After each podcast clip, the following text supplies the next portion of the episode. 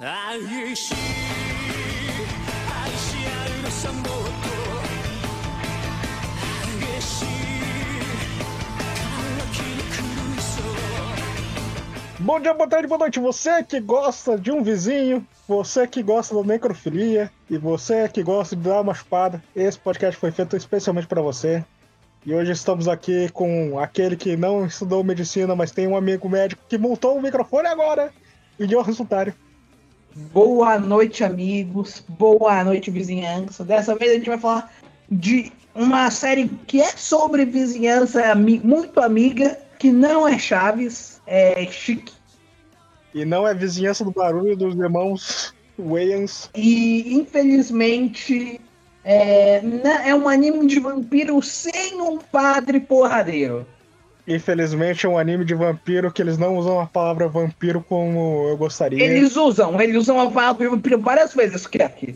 Não, eles são chiques. Eles são chiques. Não, o Chique aparece tipo episódio 15.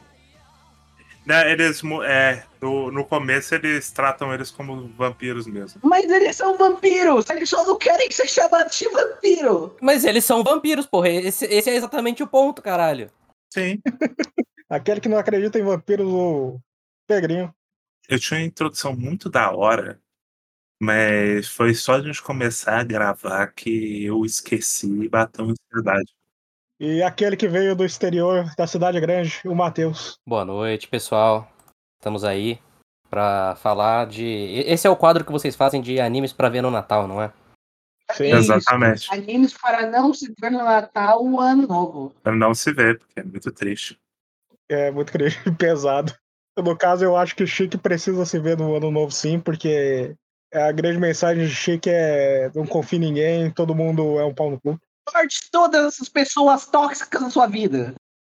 Literalmente. Você foi pra ceia de Natal com a sua família, aí você chega em casa, você lança um chique ali. Porra, tá tudo certo. Você, você olha pra ele e você se pergunta, hum, Quem desses me mataria caso eu fosse um chique, Porra, né? caso eu virasse um zumbi, quem ia meter uma estaca no meu peito? excelente pergunta. E hoje estamos aqui para falar de Chique anime de 2000... E 10. 2010, 2010, do estúdio Dalme, esse estúdio que eu nunca mais vi nada. E também é uma novela escrita pela Fu- Fuyumi Ono, de 1998. Ela que também é autora de Twelve Kingdoms, que ganhou o anime e é muito chato. E também casado com um autor de Another, que, por incrível que pareça, Another e Chique tem bastante semelhanças no- em temáticas, né? No final dos dois, o pessoal sai matando indiscriminadamente. Sim, sim. E você passa toda numa cidade, uma cidade pequena, do interiorana, aparentemente pacata, é, mas é só acontecer uma merda que todo mundo começa a se matar, né? Que é, é uma temática bastante comum em histórias de terror japonês, né? Sim. O que? É a cidade do interior? Cidade interiorana pacata que tem um grande mistério. Uhum. É, por alguns motivos, né? Primeiro Uhum. que tem muita cidade interiorana japonesa. Sim. Segundo, que se a gente considerar que algumas das maiores obras, né, da, do final dos anos 80 e começo dos anos 90 ali, elas são justamente mistérios em cidade interiorana, tipo Uhum. Twin Peaks, ou muita coisa do Stephen King também, né? O Chic, o próprio livro, ele é dedicado ao Salem Slot, do Stephen King. Então, é meio que um, um casamento fácil, né? Porque não falta vila japonesa, principalmente é, vila cheio de velho japonesa, Sim. Pois é. Cheio de velho religioso, principalmente, né? Então, Uhum. é uma. Eu, eu já acho que o Chique, ele é uma. Um take até um pouco diferente nesse gênero. A gente fala depois quando a gente né, estiver chegando. Mas já era um, um gênero muito bem estabelecido, por exemplo, em 94, quando o Araki foi fazer a parte 4 de Jojo, né? Então. Sim, sim. E já no, na parte 4 de hoje também já é um, um comentário sobre esse gênero. Assim, ah, no caso, eu acho que a parte 4 é um pouco diferente, porque a parte 4 não é, é, Murilo não dá uma sensação de cidade do interior. Dá uma sensação de não capital, mas não cidade do interior. É tipo, ah, eu tô andando aqui por Carapicuíba. Não, mas claramente o, o setting é de um mistério em cidade pequena. Sim, sim. Porque a história foca bastante sobre o fato de ser uma cidade pequena, tanto que começa a ter os casos de, os casos de doença e tem gente que vai embora da cidade, né? E o fato de ser uma cidade pequena e que todo mundo meio que se conhece já dá uma- um certo nível de tensão para a história. Eu vou além, porque o fato de ser cidade do interior é essencial pro plot, tanto porque é, era importante para os que isolarem a cidade, eles não terem comunicação com o, o mundo exterior, tanto porque é, a cultura de cidade do interior é o que possibilita a proliferação dos vampiros como acontece, porque, tipo, eles usam a questão daquele Lorde Vampiro de o vampiro precisar ser convidado para casa para poder entrar. E é o tipo de coisa que só acontece em cidade do interior, tá ligado? Exato. Eles iam chegar e eles seriam muito facilmente convidados. E eu acho que isso é muito importante porque Chique tá trabalhando como ideia. E a questão de eles enterrarem os, os corpos também, tem mais essa. Sim. E tem a questão de que é a cidade parada no tempo, né? A cidade que Uhum. não vai pra frente, logo ela vai ficar pra trás. E nesse caso, deixar de existir. É, no caso, eles colocam certos elementos de cenário que meio que dá pra entender que eles estão nos anos 90, né? Uhum. O grande problema de histórias de terror moderna é que a gente tem muito facilmente como se comunicar com qualquer lugar do mundo. Sim, bodes, bodes, bodes, sukiyaki. Que é isso, o melhor filme da 24. Não é, né? Outra coisa que eu acho que o Chique pega bastante, principalmente dessa vez que eu revi agora, com um pouco mais de atenção e também mais experiência de vida, é que ele tem um subtema de tradição e modernidade, né? Exatamente. Uhum. É. Muito forte. Isso é uma questão dos dois personagens, do médico e do. Do monge. Do monge. Monge. Os dois estão. A gente pensa em primeiro momento que o médico ia ser o ponto da modernidade e o monge ia ser o ponto da, da tradição, mas não, os dois têm um pouco das duas coisas neles. Principalmente o médico, porque ele é obrigado a ter aquele emprego por. E também o monge, por questões familiares. É por causa que, tipo, a família dele é uma das grandes famílias da, da cidade do interior. Eles são tipo os Blossoms de Riverdale. Sim. E meio que a, a rubris de ambos envolve o fato Aham. de, eles, de eles serem preso, prego- presos a esses trabalhos que os oprimem. Uhum. O médico basicamente enlouquece por causa disso. E o monge tinha tendências suicidas, né? Por, por Uhum. conta É, da, da, de- dessa, desse histórico dele. Então, tipo, eles, eles são filhos da, da tradição da cidade, eles são frutos daquele cenário. No anime tem até um, um momento bem rápido, acho que é o único momento, inclusive, que, que mostra os dois antes da história começar. Que é os dois no ensino médio comentando, tipo. O, o monge, né? O Seishin, ele tá comentando pro Ozaki. "É, A gente não precisa fazer o que os outros falam, né? A gente pode fazer o que a gente quiser. E, né? No ponto da história em que a gente tá, a gente vê que claramente não. Eles não conseguiram fazer o que eles queriam, né? Sim, era tipo um médico lembrando o, a juventude dele. Também tem um terceiro protagonista, que esse eu não gosto tanto assim, que é justamente o personagem que vem de fora e meio que ele é o ponto principal da história, no final das contas. Você não gosta do Yuki? Eu gosto do Yuki. Eu gosto bastante do Yuki, menos como personagem, mais como ideia. É, Sim, eu, não sim. gosto, eu não gosto da ausência dele, eu, eu sinto falta dele numa certa altura da história. Então, é, eu acho ele um personagem muito esquisito dentro da história. Ele tá ali para representar a pessoa que tá de fora, que não gosta do local, ao mesmo tempo que eu sinto que ele não. Se tirasse ele, não importaria tanto assim pra história? Ah, nossa, eu discordo pra caralho. Eu discordo muito. Eu acho ele essencial pra, tanto pro que o Chique tá trabalhando, quanto para até pra plot. Tudo bem que assim, ele, ele é mais uma possibilitador do plot, mas, e que não faz tanta coisa assim, mas ele é, ele é bastante importante. O que eu gosto do, do Yuki é, é justamente essa ideia, né? Todo personagem do Shiki, ele é em, em maior ou menor grau um personagem trágico, né? Mas o, o Yuki para mim é um dos mais porque ele tem essa resistência à cidade e quanto mais ele vai se apegando e se importando, né, por causa das coisas que vão acontecendo e por causa do, do amigo dele também, é, mais ele vai é, ser puxado e ser levado pro caminho de destruição dele, que é como encerra, né, como encerra o personagem dele. Sim, todo, to, os laços dele com, com Sotoba só destroem ele. Ele só se foge por causa disso. Ao mesmo tempo que, assim, a gente falou muito da rejeição, né, do, Chique, e como o Chique trabalha Sotoba como uma cidade que parou no tempo e que vai se fuder por isso, ao mesmo tempo que eu acho que tem uma tem dualidades nessa questão. Eu acho que ele também levanta muitos pontos de é, por que a tradição não é totalmente desprezável. Por exemplo, o Chique ele começa, e eu lembro bem, né? O início da história é a Megumi. É meio que a garota propaganda de Chique, né? Ela é a. Eu acho que ela é a figura que ficou mais famosa, assim, pageticamente do. É, porque o primeiro episódio é um. Tudo do ponto de vista dela, só pra ela morrer né, no final. É, sim, sim. Mas É, é é interessante interessante. Mas é interessante como também o Chique ele começa e é uma das primeiras coisas que a Megumi fala é como ela odeia aquela cidade, ela quer ir embora de lá. E tipo assim, ela parece muito escrota.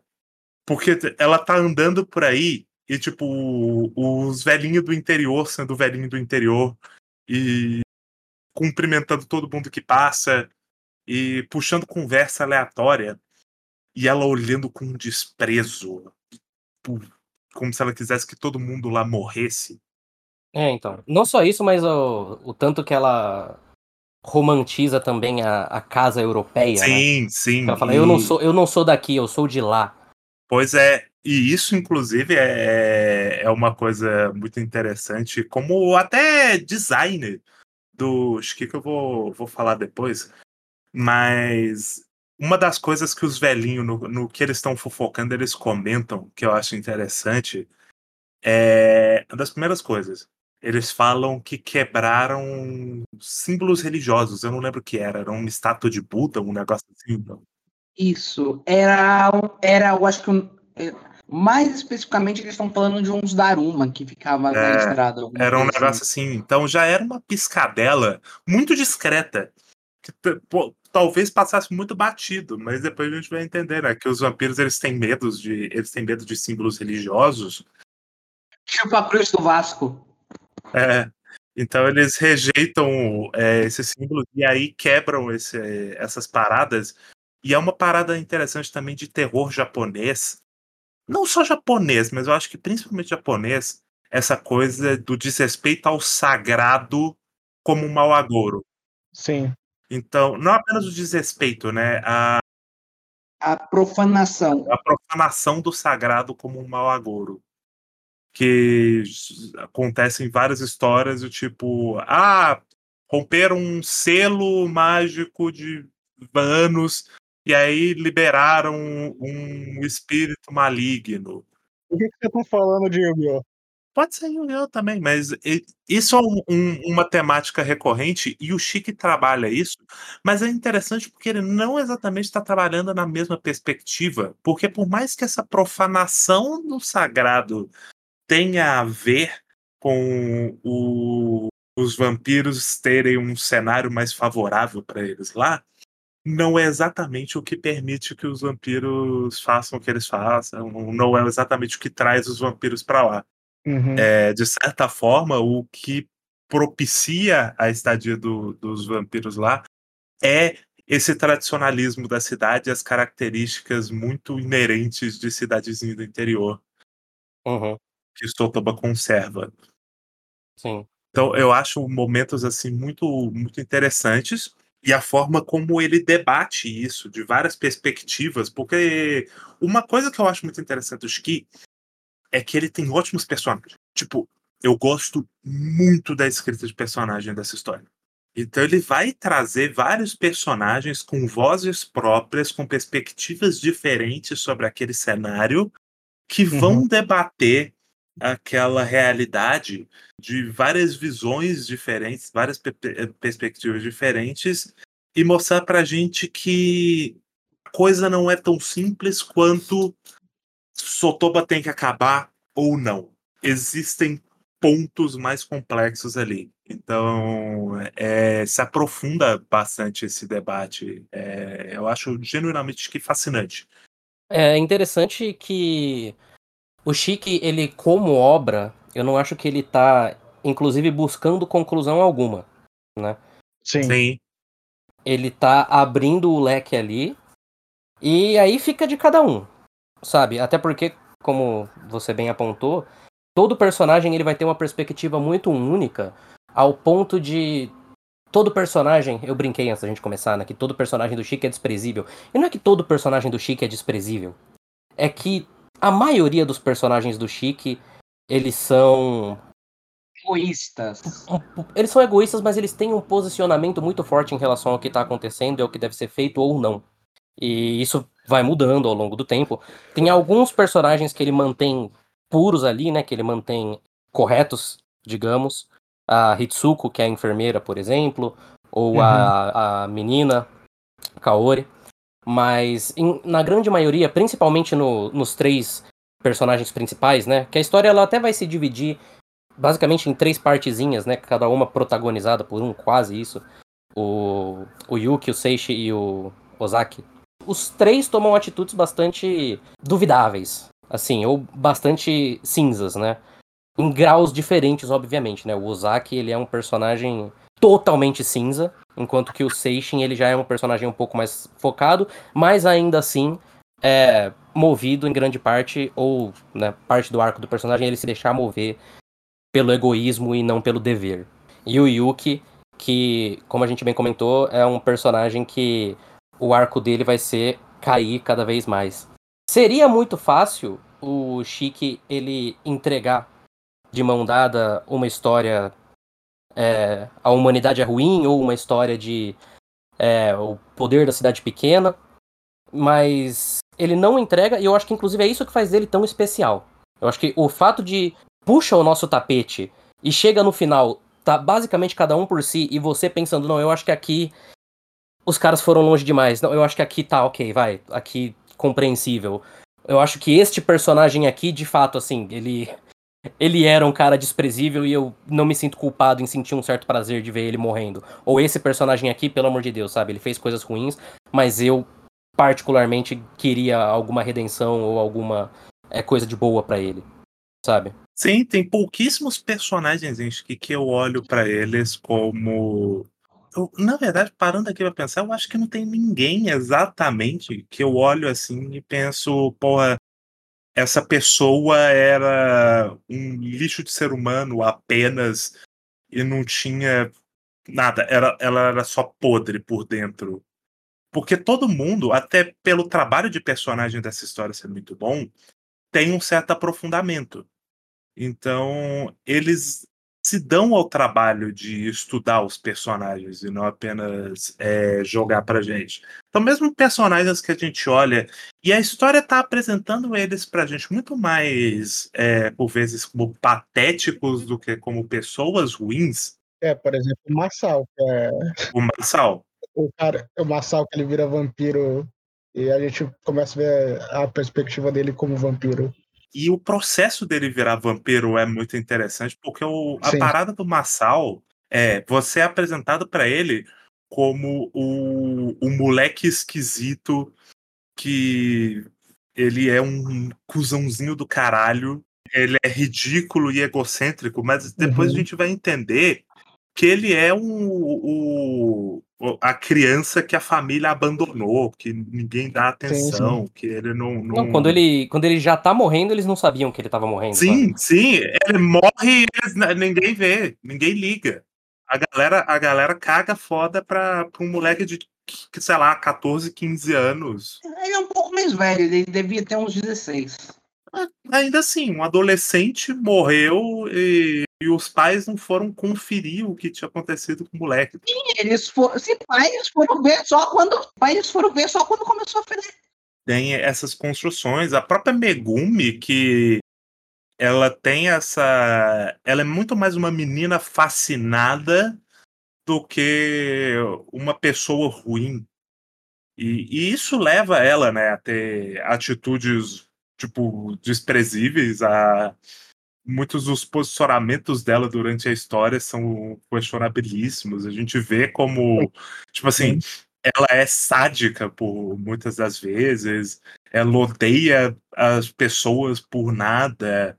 É, a galera tá sempre estendendo a mão para ela e ela tá rejeitando, mas a gente entende que a perspectiva dela é formada a partir de um fascínio adolescente de uma de uma menina meio ingênua em relação ao mundo de fora. Ela cresceu nessa cidade do interior, ela nunca viu nada e ela quer ir para fora, ela quer conhecer o mundo de fora. Pois é. E isso gera gera a situação que meio, né, que ela ela morre por causa disso, basicamente, porque chegam uns vampiros na no castelo medieval, estilo europeu. Os grandes personagens com design mais excêntrico da série, né? É, eu gosto muito das referências de Chique para vampiro, que eles pegam muito de, por exemplo, coisa como é, entrevista com vampiro ou Drácula original. Eu acho que eles pegam em, em energia. A energia é semelhante, mas Em questão de design, eles são de fato excêntricos, porque eu gosto. Porque é, Sim, sim. Pra colocar a gente nesse lugar, até no começo da história, dos habitantes da vila, que tipo.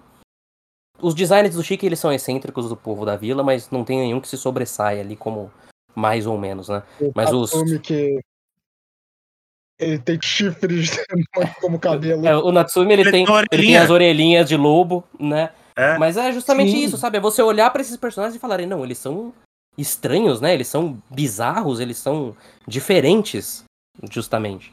Mas eu acho que isso funciona muito para, por exemplo, uma cena que, que tem numa certa altura, que é quando o Atsushi, o filho do velho, o, Hum. Uhum. o cara bombado. ele, ele Bombado. morre. Porque o que que rola? Ele tá de bobeira bebendo na varanda de Ele casa. Puto com a, com a. Eu não sei se é a mãe ou a madrastra dele. É a avó, é a avó. É, avó. É, por causa que ela inventou uma mentira, o pai bateu nele ele, ele saiu para beber. Foi descontar a raiva dele na pinga. Pois é. E aí ele tá de bobeira e chega a Shizuru, né, que é a, a entre aspas, mãe da família, A vampira sênior vestida de Lady Gaga. É, e ela tá vestida de uma maneira tão extravagante. Então, eu, eu inclusive, eu me questiono se a ideia era ser aquilo era a vestimenta literal dela. Uhum. Porque é muito fora do. de- de- é muito fora. É muito surreal a forma como ela tá vestida. Ela tá realmente vestida tipo a Lady Gaga. E ela anda daquele jeitão como se ela estivesse desfilando num palco. E aí, tipo, ela tá lá com um decotão e é a loira bonita, peituda, e o Atsushi olha para aquilo e ele, ele fica excitado e ela entra aquela, aquele papel do vampiro sedutor. Uhum. E aí ele ele cai no papinho, chama ela para casa e aí ele morre por isso. E essa cena me é, clicou muito para mim porque é uma cena idílica. A cena ela parecia quase um sonho.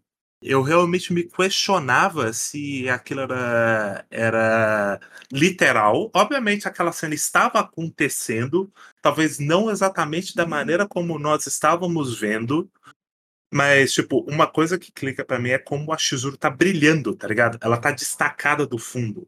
Ela é deslocada daquele cenário. É uma coisa que eu acho muito interessante. aham, Vários momentos, né, da direção que Então, sim, sim, ela, ele faz com o Shiki em vários momentos. Sim, a direção brinca bastante com a coloração do cenário, né? Tanto que tem, antes de a gente ser revelado que os vampiros existem com a morte do touro, que o Natsuo vê ele, a Megumi entrando no quarto e meio que chupando ele. Mas isso é construído como quase como se fosse uma alucinação dele justamente por causa da coloração. Sim, ele, ele se questiona, porque ele tava Sim, meio uhum. dormindo, ele já vinha meio paranoico. Esses episódios todos para construir que a parada é sobrenatural é muito interessante também. Sim, é, demora. É, vai até mais ou menos a metade do anime pra eles só falar é vampiro mesmo e aí o que a gente vai fazer? Sim, sim. Porque muito no começo era só. Parece uma doença estranha que apareceu porque não tem marca, não tem é, sinais de hematomas e nem nada. Sim, e isso é até importante pro processo do médico, né? Do Do Toshio, porque ele é um cara da ciência, né? Ele é o cara do mundo moderno, do conhecimento científico. Então ele tá olhando para aquilo e tá vendo mortes misteriosas que ele não consegue explicar é, muito bem, e a explicação que ele encontra é uma doença. É uma pandemia, as pessoas estão morrendo por aí, não sei qual é que é. Tem alguma coisa clicando estranho para ele. Ele se apega à, à hipótese mais mundana, né? Da ideia da navalha de Okan durante um bom tempo da história, até quebrar com isso eventualmente, porque eles, ele, ele se depara com uma ideia. Inclusive, eu gosto muito do momento em que o Yuki só chega para ele e aí ele fala de. Ele, ele fala da possibilidade dos mortos estarem se levantando e ele só. E fica a ideia. Ele caçoa dessa ideia, né? Ele fala, pô, tipo, filme de zumbi ou de vampiro. E aí, no momento em que isso acontece, clica para ele e ele tem uma epifania de que, pô, talvez sejam vampiros. É, Porque não faz sentido. muito tempo é, vendo um cenário que ele não conseguia explicar racionalmente, a, a ciência não conseguia explicar, e ele precisava de algo que rompesse aquilo, e meio que a inocência de uma criança que serviu para isso, sabe? não é nem uma questão dele se ater a as possibilidades mais, mais é, plausíveis. Uma grande parte da narrativa do Chique, inclusive, é a questão de que o fato de ter vampiros nem é uma possibilidade por muito tempo para as pessoas. Né? Tanto é que o Ozaki ele precisa dar toda aquela volta para ele convencer as pessoas de que os vampiros Ele existem. precisou literalmente botar um vampiro ali no meio do templo, fazer eles tacarem uma pedra na cabeça dela pra quebrar o pescoço e enfiar uma estaca no coração do vampiro pra eles confirmar. Isso eu acho uma coisa, né? Uma, uma percepção que eu tinha do Chique. Que revendo, eu percebi que é uma percepção um pouco incorreta até. É de que ele era um anime muito lento. Na minha cabeça, o Chique ele demorava pra acontecer coisas. E revendo, ele não é lento. Tipo, de verdade, é muito. Não. Os episódios passam muito rápido. A questão é justamente essa. Tanto que agora, eu, quando eu revi, eu me perguntei, nossa, como assim ele tem 22 episódios? Porque parece que ia acabar na metade. É, então, e é. Justa... Eu acho que é justamente por causa disso. Quando você tá vendo pela primeira vez, Uhum. Você tá antecipando o momento que vai chegar os vampiros. E não, ele passa muito tempo pra ele explicar como que essa cidade vai chegar a aceitar a ideia de vampiros. Eu, eu tenho que discordar por causa que eu vi pela primeira vez e eu não achei lento. Não, sim, sim, eu digo, mas a, a minha percepção quando eu tava vendo pela primeira vez. Não, mas eu tive, eu tive um pouco essa percepção. Inclusive, eu tinha uma percepção um pouco diferente do, do que. Porque na minha cabeça, a grande. A cena da, do festival ela era mais pra metade da obra. E não, ela é no final. Final, finalzinho. Tipo, acontece no episódio 18. Ter- O 18 termina com eles encurralando a, a menina e o 19 é eles matando ela de fato. É. Então, tipo assim, demora, mas é um trabalho bastante minucioso até de, de elaborar isso, e eu acho interessante essa, entre muitas aspas, lentidão, que na verdade eu acho que é só dar um tempo maior para trabalhar o próprio arco do Toshio. que, como eu disse, né, é o meu personagem favorito, e eu acho muito O interessante, meu né, também. que eu argumentei que ele é o, o cara da ciência, que ele estava pensando dentro da caixinha, porque tem uma diferença do para mim do Toshio pro, pro pessoal da vila, que assim, a primeira pessoa, a, a pessoa que dava a informação sobre o que estava acontecendo era o próprio Toshio. O Uhum. Toshio tinha de primeira mão. Ele foi lá e estudou os corpos. Ele vinha com a perspectiva da doença. O pessoal da vila estava ouvindo o que o médico, que é o médico da família tradicional de médicos que cuida de todo mundo da vila, estava dizendo. E estavam acreditando. Até um ponto que eles passam a negar, porque depois de muito tempo, até E nem é todo mundo, é tipo, é uma velha meio louca que dá a entender que ela é meio que uma xamã. Não, ela é uma xamã. Ela é a, a- tipo, ela quer ser uma líder de culto. Mas essa velha é justamente a pessoa que nunca se convenceu da explicação mundana. Ela sempre acreditou na, no aspecto sobrenatural da coisa. Uhum. Tanto que, por ela ter essa perspectiva, ela é uma da- das primeiras que os chiques estrategicamente matam. Eles não estão simplesmente se alimentando. Eles precisam se Uhum. livrar dessa velha. Mas a parada é que o Toshio, por ele ter essa, essa informação em primeira mão, ele, ele não está sendo convencido por ninguém. Ele está se convencendo ele se convencia de que era da explicação mundana, é- era o que fazia sentido para a perspectiva de mundo que ele tinha naquele momento. Ele não, não cogitaria naturalmente eh, de uma explicação sobrenatural. Então faz sentido para o personagem, e eu acho muito interessante o processo dele começar a questionar essas verdades, ele mudar de perspectiva, porque a construção do Toshio também, né? A gente falou da, da questão de da obrigação dele, né? E como ele herdou o consultório do pai, que aparentemente herdou de outras gerações da família, e ele tem uma responsabilidade para com aquela vila.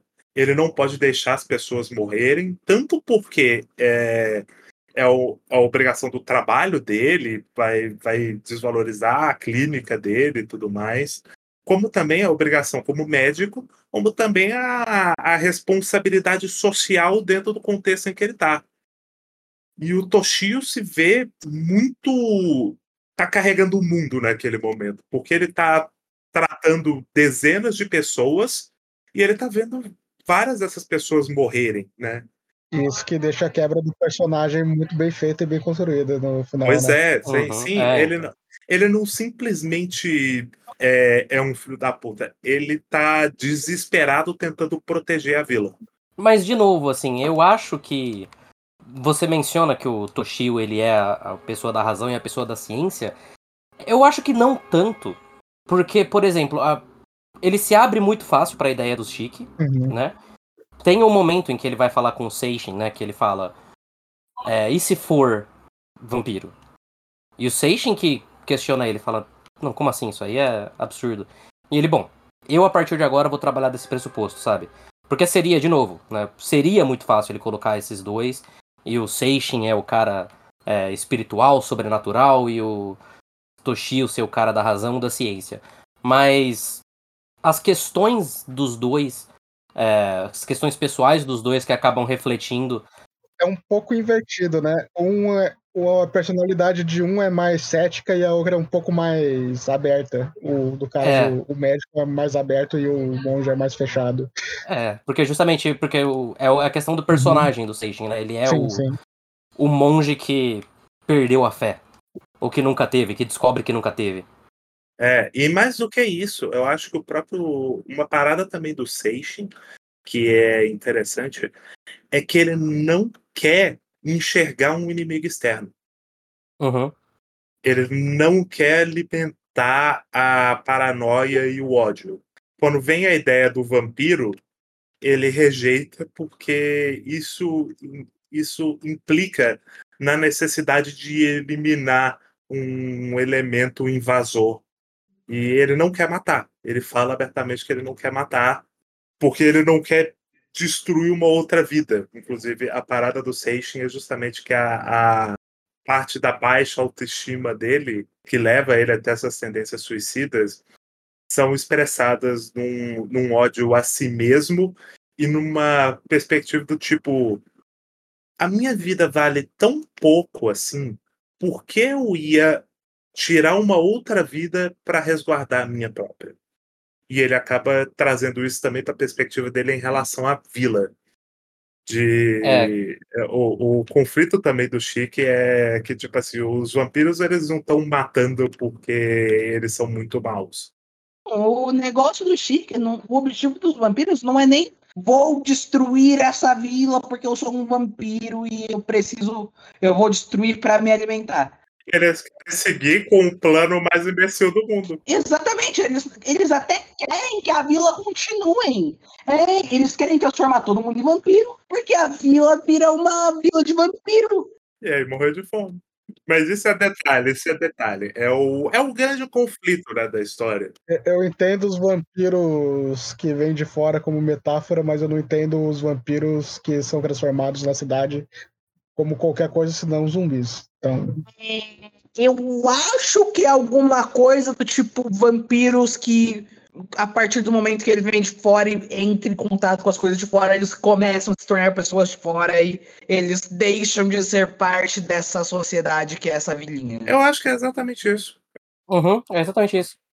Tanto é que a primeira que a gente vê sendo transformada é a Megumi. Sim. Sim, que ela vê a mina bonita. mas também tem o caso do Toru, que ele tam- não, não carrega isso, eu sinto, sabe? É diferente. O Toru, ele carrega uma carga muito forte de homoeroticismo. É, é porque eu acho que é mais da parte do próprio Yuki, né? Porque o Yuki é terrivelmente gay. Meu amigo, Sim. muito, muito, muito gay. E o Toro, ele é. Ele, tipo assim, te- ele dá sinais, ele gosta do, do Yuki, mas o, o Toro, ele é muito a pessoa da empatia. Uhum. Ele é o cara que é simpático e trata todo mundo bem. E meio que isso é um é parte da rubris do personagem, porque ele sofre muito por causa disso. Porque no momento em que ele Uhum. vira um vampiro e precisa matar outras pessoas para sobreviver, ele passa a se odiar profundamente.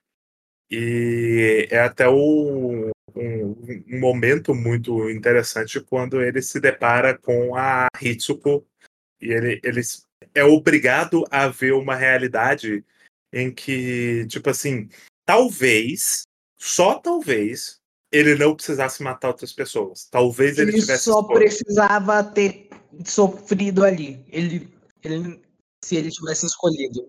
Ele tinha uma opção, mas a opção era muito. A outra opção era muito ruim para ele. Ele escolheu a opção egoísta. por mais cruel que fosse, ele tinha a alternativa a matar outras pessoas. A Hitsuko a- a- é, optou por essa, por essa alternativa, Sim, o Toro não. E, e é até uma coisa interessante, porque os dois são os personagens mais, mais puramente bons, né? Mas que a gente nunca questiona se eles são boas pessoas. E eles é, ficam um de frente ao outro nesse momento. É um, uma, um trabalho interessante da obra, de, de contrastar logo esses dois. Tem, tem várias essas questões, e o novamente, né, o Toro como essa, essa figura muito empática é inclusive o que causa o Yuki de construir laços é, com a, a cidade que era uma cidade que ele queria largar a todo custo, ele só pensava nisso, mas aí ele pensa no touro e fala, pô, não quero largar o boy, né? Ele não consegue, ele não consegue desapegar de Sotoba de maneira alguma. hein? Não, inclusive ele deixa o cara matar ele. Exatamente. Ele deixa numa cena que, inclusive, ele pega de um ângulo que dá. Sim. É uma clara alusão a um beijo dos dois ali. Muito, muito. Pô. E justamente isso. O Yuki ele vira vampiro a partir do, né, do beijo do touro nele. O beijo do vampiro. O beijo do vampiro. Excelente Aquele filme do filme excelente do Nicolas Cage. O melhor filme do Nicolas Cage. Filmaço, pô. Isso é uma das paradas do Yuki. Porque uma coisa também, é, voltando pro Yuki, que eu falei que eu gosto muito do personagem, e o Yuki, ele ele funciona muito em contexto, né? Eu acho ele um personagem muito importante para contexto, porque ele ajuda a gente a entender melhor outros personagens da própria obra. Uma dessas personagens é a Megumi, porque os, os dois têm é, essa semelhança de ambos querem loucamente sair daquela cidade, mas o Yuki quer por um motivo mais, mais mundano, ele quer entrar para a faculdade, e ele é um, moleque Ed isolado. Sim, ele não gosta. É, os pais dele tiveram a decisão de tipo. Vamos mudar para cá sem considerar ele. É, ele odiou isso e ele falou assim: vou sair daqui nunca mais quero ver isso na minha vida. Sim, sim. Inclusive, é o... os pais do próprio Yuki são um ponto interessante, porque, tipo, o Yuki basicamente só morre por conta do pai dele, né? Se você para pra pensar. Sim, tipo, ele preparou o quarto dele para ser a prova de vampiro e o pai dele só tirou e falou assim: não gosto de, de desses negócios religiosos, joga fora. É a ironia, né, dos pais dele, que são pais muito jovens e eles queriam sair da, da loucura da cidade. Da loucura da cidade, do estilo, eles não viam. Eles não eram. Eles não eram nem casados, né? Ele menciona. Tem toda essa questão, e é a ironia de que eles vão justamente para uma cidade do interior que é especialmente. Sotoba é especialmente é, engessada em relação a normas sociais e regras e todo tipo de coisa. E, de novo, assim, né? É, não é que o pai do Yuki é uma pessoa ruim. Ele só é uma pessoa agindo, agindo de acordo com a, a visão dele, a perspectiva dele. Mas que ódio que, que ódio que me dá. Que ódio que me dá o pai do Yuki. Sim, é, é muito é, é muito irritante porque tipo você entende que a perspectiva dele e é um momento, né, dele tipo assim, é difícil para ele é um, um, momento que ele questiona os próprios a própria perspectiva de mundo, né? Porque ele tá olhando para aquele cenário, tipo assim, o filho fica misteriosamente doente, ele vê os colegas do filho é, agindo assim, ele tá vendo pessoas morrendo misteriosamente na cidade, e ele não quer de maneira alguma sequer cogitar que aquilo aquilo tem um fundo sobrenatural, porque é muito doloroso para ele. É porque vai tudo contra o que ele acredita, porque apesar dele ter decidido ir morar nessa cidade de interior, ele ainda é um, um cara formado numa universidade de ponta de Tóquio, alguma merda assim. Sim, sim, ele é um dos pontos da dualidade de Chique, né? uhum. porque ele é essa pessoa que tem esse olhar romantizado pela cidade, da cidade do interior, mas ele não exatamente quer se, se ele quer mergulhar nessa realidade. Ele quer viver ela meio distante. Sim, dá pra quase entender que o motivo dele ter ido para lá foi para ele ter uma sensação de superioridade em relação a essa cidade do interior. Não, é, é em partes o, uma das características do personagem. Ele tem uma visão tipo, nós somos melhores do que isso. Nós somos melhores do que essas crendices de interior aí não deixa de ser frustrante e irritante a maneira como ele sabota toda a tentativa do filho de se defender, dos amigos do filho de defendê-lo, e depois ele paga por isso, né? A esposa dele morre por conta. Por, por, não por conta disso, porque no caso, ele tinha deixado o vampiro entrar em casa, né? A menininha, que a menininha estranha, a pedido da própria esposa. Tipo, a criança vai lá, bate na porta dele e fala: Posso entrar? E ele acha esquisito. E... Nesse momento, eu aprendi com vigilância sanitária que a coisa certa de se fazer é chutar a criança para longe. Não, mas isso eu sempre soube. No Vigilância nunca precisou me ensinar, não. não. Inclusive, qualquer outro velho daquela vila chutaria a criança para longe. Pois é, porra, criança mal educada ainda por cima. Porra, ela tava com uma. É uma criança com uma marionete do dobro do tamanho dela. Se fosse, se fosse a criança educada, talvez eu até deixasse entrar, tá ligado? É, então, mas ela, ela faz, fica fazendo birra. É, porra, se fuder, cadê seus pais, desgraça? Nunca teria entrado na minha casa. Mas ele acaba deixando a pedido da esposa, a criança vai pro quarto do filho, e mesmo assim ele não, ele não cogita, sabe? Ele se recusa a acreditar que tem algo de estranho ali naquele cenário. Ele, Filha da puta não viu um filme de terror pra entender que uma criança com uma marionete com o dobro do tamanho dela é maligna. Inclusive, inclusive, eles preparam coisas com filme de terror é direto, né? Terceiro episódio. Porra, tem, tem, uma, tem uma cena muito engraçada que o Yuki chega com, a- com os filmes. Aí o moleque, você tem certeza que filme de terror é, é uma boa pra uma família que tá em luto? Aí ele, um filme de comédia ia ser melhor, então? pô, é, é bom demais. É demais. O Chico ele não é um anime que investe muito em, em comédia, mas quando ele investe, no geral, eu acho bem divertido. Sim, Sim, sim. é justamente pra passar a sensação de que, apesar de tudo que tá acontecendo, ele é um cotidiano deles. Sim, sim. É, se ele. Até porque se ele fizesse, né, essa, essa coisa do clima pesado e sisudo o tempo inteiro, ia cansar. Ia cansar, e uma coisa que eu acho muito fascinante é como ele é uma história que ele tá trabalhando de uma maneira até sóbria em várias camadas ali do, da discussão dele, ao mesmo tempo, e isso do anime, ao mesmo tempo que ele tem uma direção ultra estilizada e que Uhum. ele pega signos assim que numa outra história, numa outra história não, mas assim, você esperaria que no contexto dessa história seria um bobo, sabe?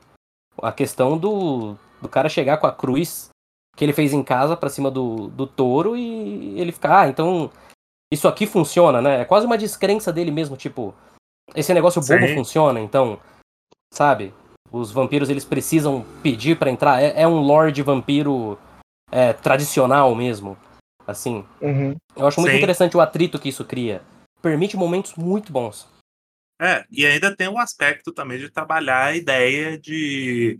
Porque o vampiro, né? A lore mais tradicional do vampiro, dentro da- dessa ideia do vampiro como um, um invasor, esse invasor só tem poder a partir do momento que você aceita ele no seu ambiente, né? Uhum. Ele só pode te machucar se você permitir. E, e eles usam isso para ter o. Em partes também, para ter um mínimo de, de forma né, das pessoas da vila lutarem contra esses vampiros, se resguardarem, para os vampiros não acabarem com todo mundo é, de uma hora para outra. Mas também para trabalhar essa ideia dos vampiros como esse ser eh, de fora. Sim. E o Chique também olha muito para essa coisa né, do, do cinismo como algo negativo, o cinismo que nós construímos essa vivência na às vezes na cidade grande e tal, essa coisa como sendo algo ruim, né, sendo algo que acaba causando a morte das pessoas, porque é, novamente, né, o caso do pai do Yuki que rejeita os símbolos religiosos que iam proteger o filho, as pessoas que não conseguem olhar para um fenômeno bizarro e pensar fora da caixa, muito disso se envolve com esse sofrimento, esse problema do, do- dos vampiros destruindo a cidade. Nesse sentido, ele tem muito de uma, de uma narrativa clássica, né? Apesar dele não necessariamente abraçar de toda forma uma narrativa clássica, mas nesse sentido ele de fato tem bastante. E eu gosto muito, como é um anime com um elenco gigantesco em que ele vai se ancorar em muitos personagens, eu gosto muito como ele é dirigido. O, o, o Toshio, por exemplo. O Toshio tem vários momentos em que a câmera, entre muitas aspas, né? Mas enfim, a câmera ela vai se posicionando um pouco afastada com um elemento na frente, assim. Tem um momento, por exemplo, que é o momento em que ele tá conversando, tá ele, o Seishin e tem um outro cara que eu não vou me lembrar quem é, mas eles estão falando sobre uma possível epidemia e tá chovendo do lado de fora. Enquanto o Toshio ele tá cada vez mais aumentando a determinação dele para parar essa epidemia, a chuva fica entre é, ele e a câmera, de novo, entre muitas aspas, pingando preto até, né? Tem, eles passam uns pingos pretos na frente. Ou o momento em que o anime vai de fato quebrar com o Toshio, né? Que tipo, não, a partir de agora esse personagem aqui, ele já tá longe, sabe? Ele, a gente se afastou, que é justamente o momento que ele vai fazer a autópsia na esposa, que ele literalmente coloca a câmera ali E todos os momentos dele, é, de fato, agredindo a esposa, porque ele tá de fato agredindo a esposa, Tá torturando ela. torturando ela, são vistos numa razão de aspecto reduzida em preto e branco com aquele filtro de gravadora em cima. Né? Então é é um trabalho de direção muito inteligente nesse sentido também. Como ele quer que a gente perceba esses personagens. O, porque o Seishin, por exemplo, em todas as cenas em que ele tá conversando com a Sunako, a gente vê ele ou de perfil, de vez em quando a gente vê ele de frente, mas em grande parte do tempo é a Sunako que tá tomando todo o quadro. É a Sunako que tá Uhum. pegando toda a atenção ali, né? Que inclusive todas essas cenas são maravilhosas, todas. A relação dos dois pra mim é uma das melhores coisas, assim, ponto. O- uma das únicas relações que realmente não tem nenhum, nenhum problema. Não, eles são amigos porque amigos. Tem uma relação de admiração é, de ambos os lados. Não é que não tem problema, porque eu nem acho que a relação deles é. Essas cenas, elas são cenas de duas pessoas, né? é, se conectando, se solidarizando uma com a outra. Elas são quase que debates barra sessões de terapia. ali. Sim, é isso que eu ia falar. É mais uma cena como duas pessoas num mesmo grupo de ajuda. O personagem do Seishin, ele se constrói basicamente nisso até o final. Porque a gente vê muito pouco dele ao longo do anime. Isso era uma outra coisa que eu tinha na minha cabeça também, que era diferente. Eu achava que o anime ele se equilibrava muito entre os três, mas na verdade ele, o Seishin ele só vai começar a aparecer com mais frequência no final mesmo. É, justamente porque ele é uma pessoa que a função dele é mais passiva dentro da própria, própria vila, né? Sim, Sim, ele é o. Ele tá lá só pra ajudar as pessoas no. Quando, no final da vida delas, quando não precisa mais. sim, e é o martírio dele é justamente esse. Né? O trabalho dele, teoricamente, é um trabalho muito bonito, e teoricamente é um trabalho muito sagrado, mas ele não se sente à vontade fazendo. Né? Como o pai dele também não se sentia muito à vontade fazendo, que inclusive o pai dele aparece muito pouco, mas pra mim também é outro personagem fascinante. Muito bom. Só faltou ele ser porradeiro. Da primeira vez que eu vi o Shiki, o pai do, do Seishin, ele me deu uma sensação de muito mais de velho patético. Eu não sei de onde veio, inclusive, revendo. Eu tinha me dado essa sensação, mas revendo não. O, é uma coisa interessante dele ter. A menos que a gente pense no patético como essa coisa da, da pena, né? do, de uma pessoa que também tem um se sente numa posição opressiva em relação à sua própria função dentro da, daquela sociedade, né? Ele, ele, ele sofre por causa disso, a um ponto de que ele, como monge-chefe, quer ser relegado por Deus. Então ele quer virar um, um vampiro e logo depois que ele vira um vampiro, ele morre. Sim. Não, é, ele vira um vampiro e se arrepende, porque na cabeça dele virar um vampiro é, é ele voltar a ser a ser jovem e, e viril e no final ele acaba como é, eternamente naquele estado decrépito que ele tá para sempre, até eu vim matarem ele. Então o tempo dele de vampiro foi, so- foi o mesmo sofrimento que ele ia ter como humano. Então, essa era a interpretação que eu tinha tido da primeira vez. Mas eu não acho que ela, é, ela faça sentido para o que a obra expressa depois. Ah, não, a interpretação que eu tenho é justamente a interpretação de que ele chamou os vampiros pra casa dele porque ele queria morrer. E aí ele meio que recebeu uma segunda punição na cabeça dele que foi virar vampiro. Então, mesmo quando ele pede pra morrer, que até liga com a tendência suicida do Seishin, Sim, e, ainda recebe a punição de continuar vivendo. Até que chega o, o cara e mata ele. ele não queria meramente morrer. Ele, ele queria chutar o balde. Ele queria chutar o pau da barraca e realmente virar esse ser que Deus abandonou. Ele Uhum. queria romper com a função religiosa dele de vez. Então, tipo, ele morre. E no momento em que ele morre, ele fala como agora ele pode morrer. Agora que ele é um.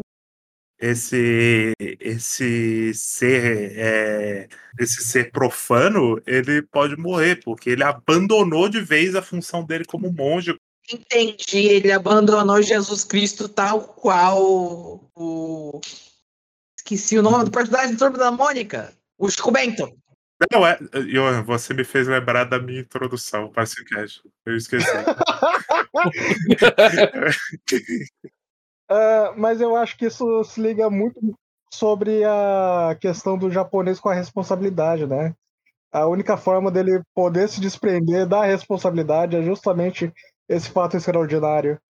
Uhum. A responsabilidade do trabalho, de certa forma, né? Uhum. Sim, e uma sim. outra coisa que até poderia ficar brega, ou poderia ficar meio tosco, mas que eu acho, eu acho muito bonito, são os paralelos que ele vai fazendo com o livro do Seishin e a história dele. Como Ah, isso é muito ele legal. fica, ele fica procurando é, a resposta, né? Por que, que Caim matou Abel, basicamente, né? Nominalmente eles falam Caim matou Abel. É, eu acho que podia ser mais legal se o livro do Sage não fosse só Cachorro Sims, mas.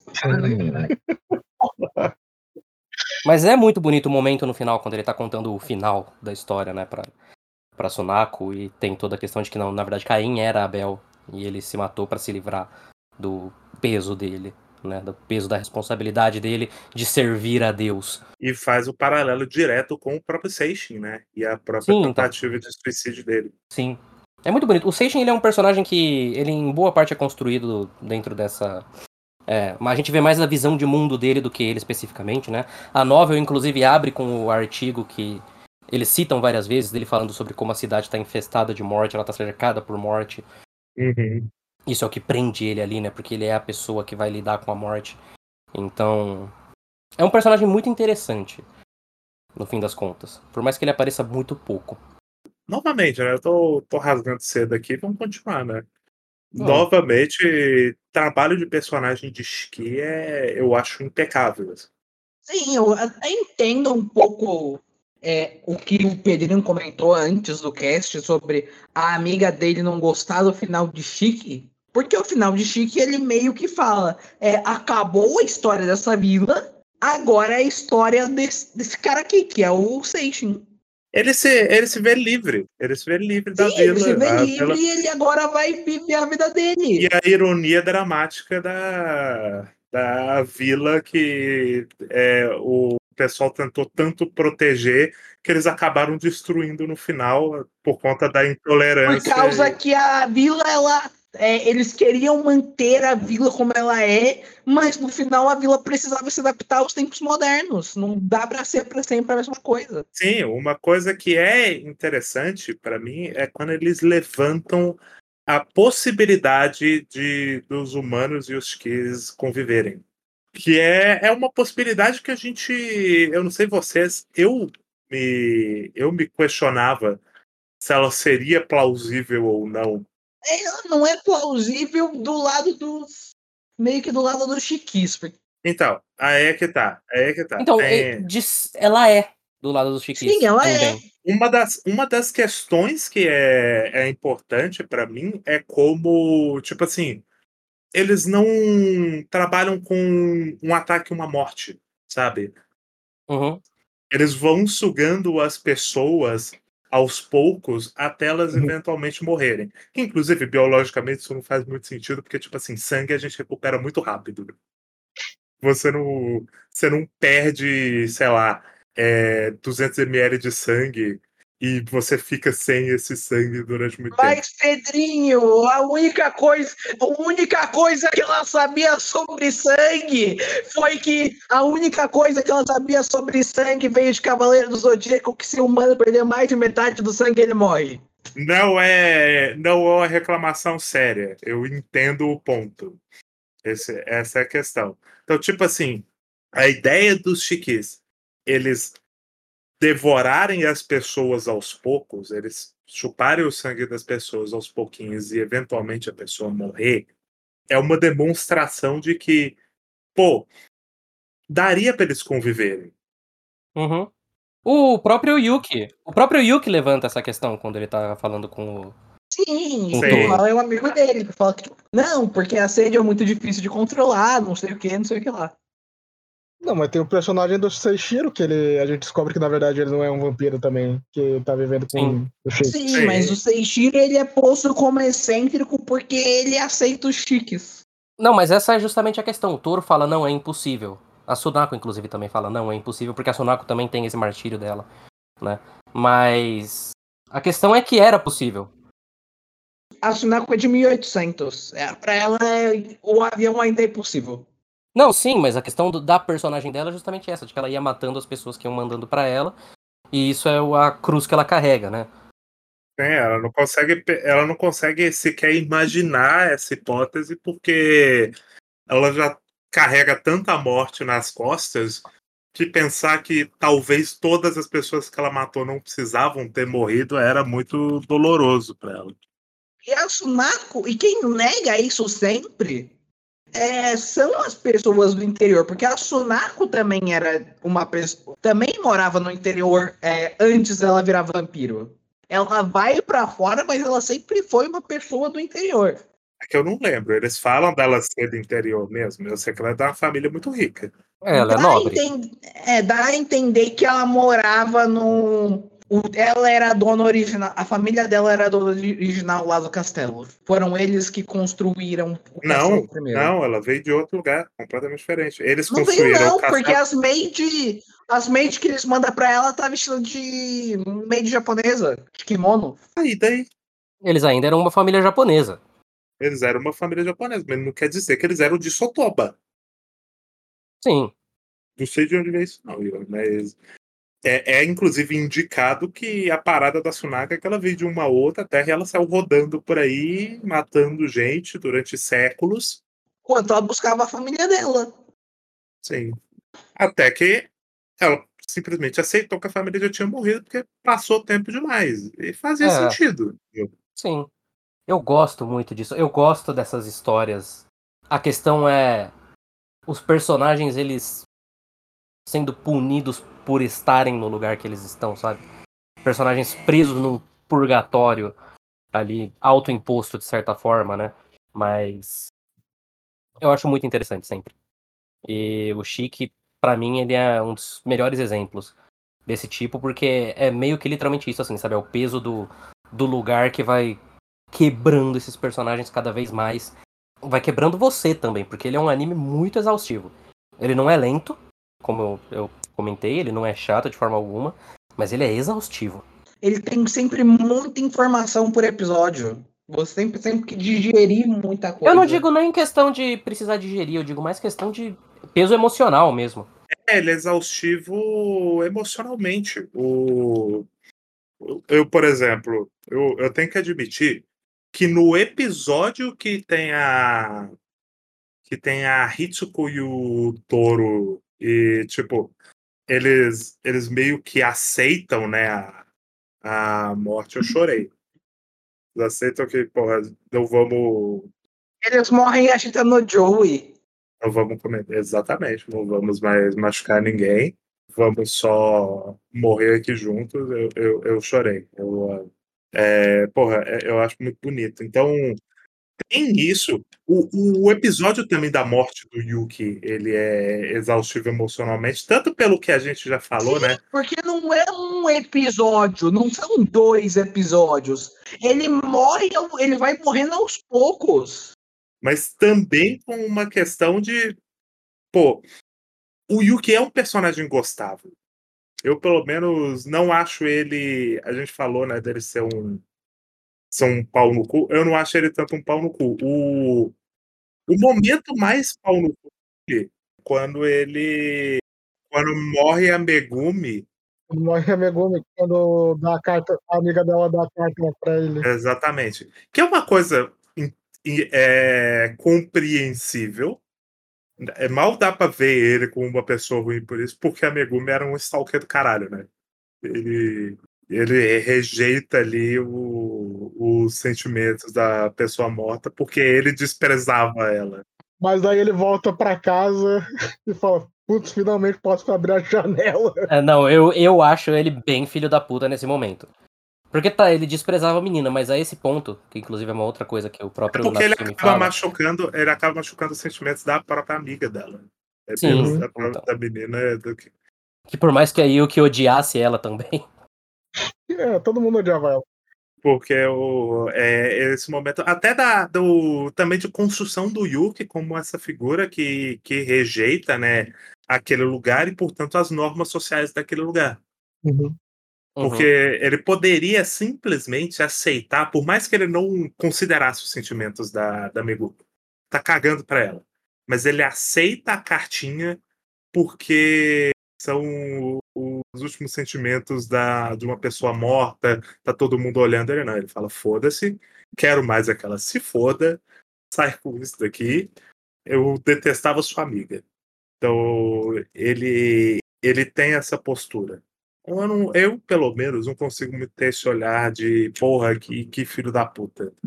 Mas. Eu tenho, eu confesso que eu tenho. Eu também. Muito babaca da parte dele. Ah, não sei, não sei. Se, Pô. Se, se, a- se um stalker meu morresse e aí tentasse me dar uma cartinha de amor dele, não sei como é que eu ia reagir, não. Mas, Pedrinho, Pedrinho, e se você morresse e, der, e tentassem dar uma carta pra você, sua carta pro Sakaezuno e ele não quisesse? E se você fosse o Aí Stalker? eu ia estar morto. A questão não é nem ele rejeitar, a questão é ele falar, tipo, não, não vou pegar isso aí não, nem conhecia a menina. Sabe? É, Ele só foi o Pedro Ladino! Eu só ia falar isso. Porra, tomar no cu, não te conheço. É, então, mas, é, mas eu acho que. Eu, eu acho ele muito filho da puta, inclusive eu acho que essa cena é pra mostrar como o Yuki é o desagradável. assim. Uhum.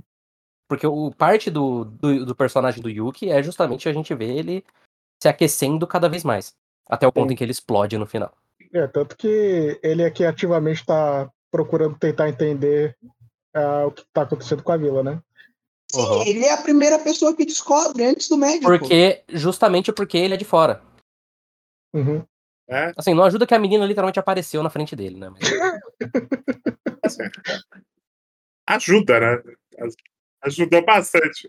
Mas ainda assim é o momento dele, dele paranoico, né? Que nem a gente falou. Ele, ele não simplesmente aceita de, de cara, porque é um negócio muito surreal.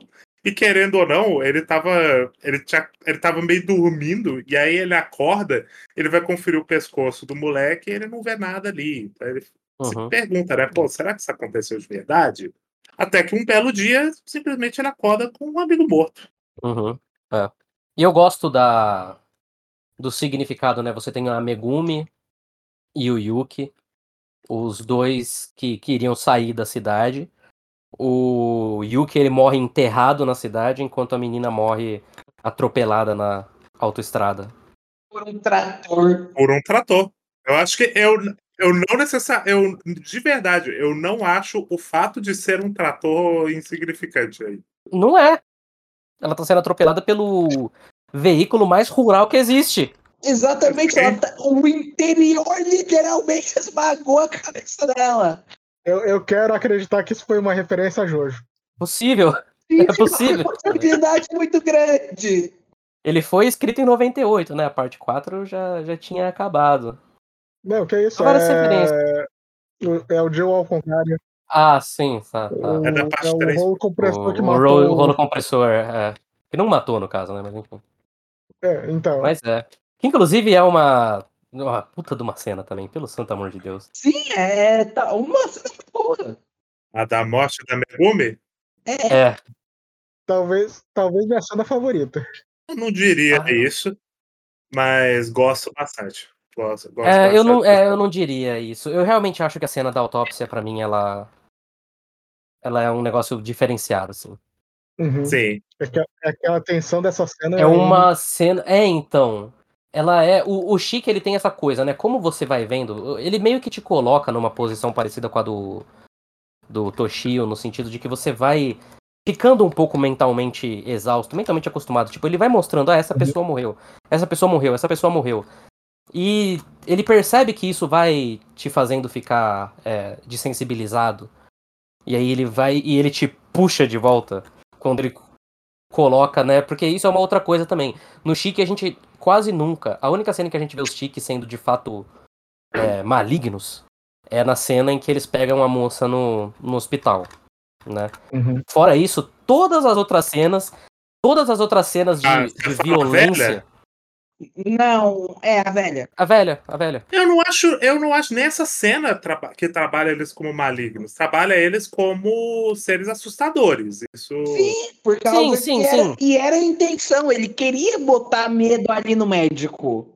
Mas também tem o aspecto de que a, a mulher ela optou por é, devorar né, a, a, a sogra dela, que é basicamente uma mãe para ela, ela diz, porque ela acreditava que se ela fizesse isso, a família poderia se reunir no pós-vida. Sim, a intenção dela era transformar toda a família dela em Não, vampiro. sim, sim, sim, mas isso é um contexto posterior. Sim. A questão, eu acho que essa cena, até por ser a única cena, a única cena em que a gente vê Pelo fato de ser a Nora devorando a sogra, eu acho que fica meio subentendido. Então, eu acho que não, porque eu acho que como a gente tá vendo do ponto de vista, a gente ainda tá do ponto de vista dos humanos nesse momento, parece até uma coisa muito é, macabra, né? A Nora indo matar a pessoa da família dela, sabe? Então, assim, Parece até uma coisa desumana. No filme do Anderson, é normal. Desumano é, mas é, é desumano porque eles não são humanos, né? A perspectiva é diferente. A Você lógica entendeu o que eu quis dizer. Você entendeu o que eu quis dizer Não, com eu desumano. Entendi, eu entendi. Pedrinho, O meu Pedrinho às vezes ponto- manda uma dessa. Não, é- eu entendi. O meu ponto é justamente porque é, é tipo assim, a ideia é soar desumano mesmo, porque a perspectiva deles é muito diferente da dos humanos comuns. Não, sim, eles são seres sim. que voltaram da morte, eles têm uma noção da, de vida e morte diferente. Não, sim, sim, sim. Mas eu realmente acho que essa, essa cena, até por eles serem amedrontadores, é uma cena é, impactante, né? Uma cena chocante. Ah, não, ela é. Todos os, todos os outros momentos que a gente vê cenas de violência exacerbada, eu, inclusive acho que a gente, tirando no final, talvez a gente não vê Chiques matando nenhuma outra pessoa. Tirando bem no final, quando vai começar o massacre, Sim, sim. não, a gente não vê, porque é ali no final quando eles estão. Tipo, a gente já tomou a cidade, não tem problema, a gente. E aí a primeira cena de violência, violência exacerbada desse anime mesmo é justamente o Toshio, que de novo é o personagem que a gente tava no ponto de vista dele até aquele momento, sabe? A gente tava ali do lado dele até aquele momento. E é ele que vai promover o primeiro momento de violência é, chocante, assim. É uma das cenas mais chocantes de qualquer anime mangá pra mim, né? Por mais que seja Aham. é uma cena que ela não é exatamente gráfica, mas ela é uma cena que o, o sentimento dela, o peso dela ali é, é muito duro. Eu acho que essa cena, e você mencionou uma catarse antes da gente começar na cena da, da Shizuru, né? Que pra mim eu só acho uma cena muito aterrorizante. Eu acho que, de novo, assim, essa troca de perspectiva que a gente tem quando a gente começa a ver as coisas do lado dela, e aí a gente vê ela no meio ali, cercada de gente, uma multidão em cima dela, eu acho muito desconcertante. Eu acho uma cena assim aterrorizante o que acontece com ela. Não, de fato. Eu falo porque, novamente, né, como a gente estava acompanhando a maior parte da história da perspectiva dos humanos e a gente vê né, o sofrimento do, do Toshio passando por tudo que ele passa. Uhum. E aí ele tem esse momento do. que ele, ele faz né, a grande virada da, do, do pessoal da vila. Uhum. É, naquele momento parecia. soa como algo catártico. É, então, é, é, alguma, é uma coisa catártica. Não, isso de fato, isso de fato. Tipo, nossa, finalmente alguma coisa deu certo, né? E Exatamente. aí imediatamente o anime te pune. Não, é. O, o- a, a ideia é que, tipo, olha, ele conseguiu a vitória dele, entre muitas aspas, mas a que preço, né? Uhum. Eu, acho, eu não digo nem mais a que preço, eu digo que é mais uma questão do, do anime colocando o espelho na sua frente e falando, não, você tava condenando os caras tudo agora, né? Você tava do lado dos humanos aí, você tava puto porque os chiques estavam matando a galera. Mas e agora, sabe? Sim, sim. Os humanos, eles são muito mais desumanos na maneira como eles matam, sabe? Não, é, é loucura. Os chiques, eles não matam outros chiques. Os humanos, eles, eles saem matando qualquer um. Então, o justamente. personagem favorito do Johan, por exemplo, o velho, Pô, aquele velho é muito bom. ele, ele alimenta a, um- uma questão que não é nem só mais paranoia, né? Tipo assim, é quase como uma guerra santa ali dele, em que, tipo, ele quer matar todo mundo que em qualquer nível se envolveu com os X, inclusive pessoas que foram controladas. O, o discurso final dele é ele olhando pra garotinha que ele quer muito matar e falando: Garotinha, nesse mundo existem regras, e a regra é que se você vem pra uma vila do interior, você que tem que se adaptar ao interior e não o interior que tem que se adaptar em você. Não, ele é a maior representação do conservadorismo de Sotoba. E é também uma extensão, porque quando a gente vai vendo ele ao longo do anime, ele batendo no filho, ele bate na velha, né? Então, É. assim, o anime já constrói ele como uma pessoa que tava esperando um estopim desses pra enlouquecer. Que é justamente o que acontece, né? Mas vendo Sim. uma segunda vez, assim, vendo uma. Até antes, assim, da... dos caras chegarem e tacarem a estaca no peito da Shizuru, é uma apreensão tão grande. É uma apreensão enorme quando eles estão andando lá no festival e ela tá toda contente, porque olha só, eles estão me aceitando, não sei o que. É com- difícil. É muito difícil. Até porque a Shizuru ela é trabalhada como uma pessoa meio ingênua, né? Tanto Sim. no momento da. é, logo antes da morte dela, que é mostrado o, o flashback dela como uma dona de casa comum. Uma pessoa teoricamente muito. ah, muito de boa, e ela meio que. Ela é meio que uma vítima de toda essa situação, porque ela não, não pediu para ser vampira, ninguém- nenhum dos vampiros pediram. Mas ela era, ao que tudo indica, vampira há menos tempo do que é, boa parte ali. E ela tinha uma perspectiva de mundo mais ingênua. Então ela é posta nessa situação e, tipo, ela vai. Ela se sente no, no controle ali, porque, pô, é, tá tudo bem, eu já mordi ele, eu controlo, eu tenho controle sobre ele, não vai dar, não vai dar problema nenhum. Mas aí ela não previa que nada daquilo podia acontecer. Ela não previa que estava tudo de acordo com Keikako. E aí ela, ela é morta e é uma e é uma cena longa, né? Se você parar para Muito. ver. Então, tipo, não é um, um- É uma cena que dura dois episódios. e é ela é completamente desumanizada. Ela é objetificada no sentido mais básico da coisa, que tipo assim, ela tá tá parada ali no chão e caída e ela tá desesperada de medo, porque ela tá cercada de símbolos religiosos, muito chocada, passando mal, e aí um monte de gente começa e, e chega e começa a pegar nela e um pega no braço, e aí vê, ah, mas ela é fria, ela não, não tem pulsação, e aí o outro vai lá e, e, é, toca no pescoço e, e vai percebendo isso, a mulher vai, encosta a cabeça no peito dela, e, e isso você vai ver que eventualmente eles vão né, entender de vez que ela é um vampiro, e aí o resto é história. Eles matam ela, mas eles não matam ela simplesmente. Eles apedrejam ela, ela foge desesperada, cai, e aí eles vão parar ali. E o, o- a questão né, deles matarem com a estaca no peito é muito impactante, porque é uma morte, não apenas uma morte gore, como é uma morte que, tipo, as pessoas até questionam. Tem uma cena da Sunako dela conversando com o, o, o monge, de tipo, como ela é uma criança, né? A estaca é, atravessa o peito dela num golpe só. Ela já cogita, ela já tá praticamente tendo certeza da própria morte. A maioria das pessoas morrem de, de forma muito lenta. de- você precisa de vários golpes de, Não, antes disso tem a cena do. Quando eles matam a Shizuru, do monge chegando lá e falando: beleza, e, a- e agora? O que a gente faz? A gente corta a cabeça, a gente queima o corpo? Ele fala. Ele queria é, mais ali. Não é, e assim, é, é muito fácil, né? Seria, é muito fácil você matar personagens. Principalmente no anime de terror, né? Uhum. Só que o efeito que causa aqui, principalmente eu acho que por causa da carga de ódio que ele coloca no, nos personagens, assim, é, é muito desconcertante, sabe? Esses quatro episódios finais do Chico, eles são muito desconcertantes pra mim, porque ele, co- ele coloca um- uma raiva ali na, em- nos personagens da vila que dá um negócio assim. Você vê o pessoal andando, é quase uma coisa é, apocalíptica mesmo.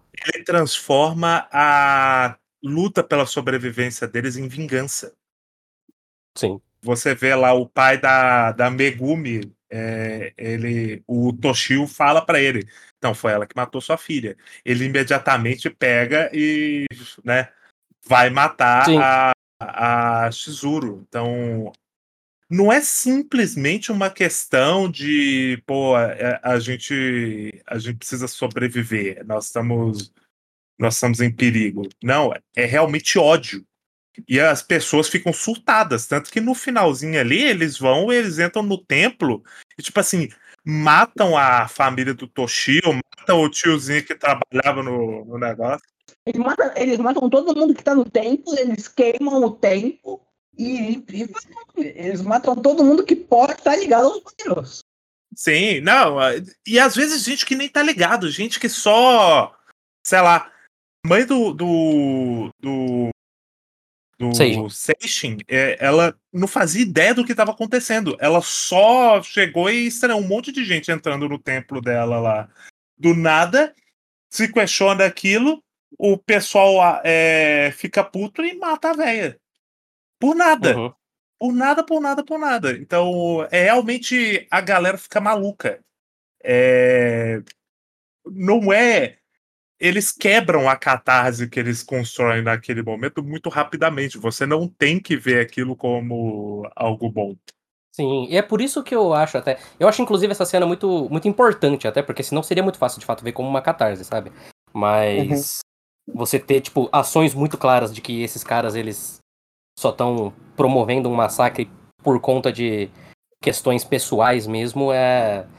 É ódio que e dá uma paranoia. quebra nisso. É ódio e paranoia, exato. E até por isso que eu acho que o Chique, ele é é relativamente subversivo dentro dessa estrutura do mistério da, da cidade, porque quando junta todo mundo no Chique, eles se juntam justamente, a única coisa que consegue unir todas essas pessoas é o ódio, e a partir do momento que essas pessoas se unem, a cidade acaba, sabe? Eu penso A muito cidade nisso. literalmente queima.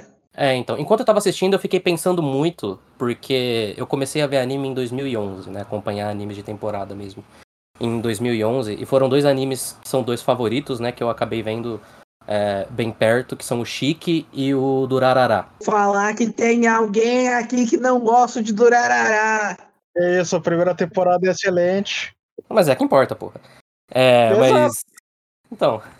É, são animes que, revendo o Chique, eu até fiquei pensando muito em como, de certa forma, eles se conversam, né? Porque tem a história da cidade grande Uhum. e a história da cidade pequena, os dois, eles são. É. Eles, de certa forma, vão tocar na questão da conexão, no Durarará de uma maneira bem mais central do que no Chique. Mas a conclusão dos dois, tipo, a conclusão do Chique é que a conexão entre as pessoas é feita de uma maneira partindo de um pressuposto é, errado, ela é absolutamente destrutiva, sabe? Sim. Enquanto que o, o Durarará, ele é um anime que ele é muito mais sobre é, você buscar essa conexão de uma maneira positiva com os outros. Então, Uhum. é, eu acho muito interessante. 2010 foi um ano muito rico, assim, pra animes no geral. Oi, teve Mas- meu anime favorito, Star Driver. Star Driver foi 2010, teve Tatame Galaxy também. Mas é muito. De novo, assim, como eu gosto dessas histórias, né? Dos personagens presos num purgatório ali, tentando lidar com, com o que dá pra eles. Aquela. Porra, um dos momentos que eu acho mais geniais, assim, do, do Chique é no final, quando eles estão indo embora e o Toshio ele olha e fala: Ah, porra, a cidade foi pro caralho, né? Eu acho que eu perdi então.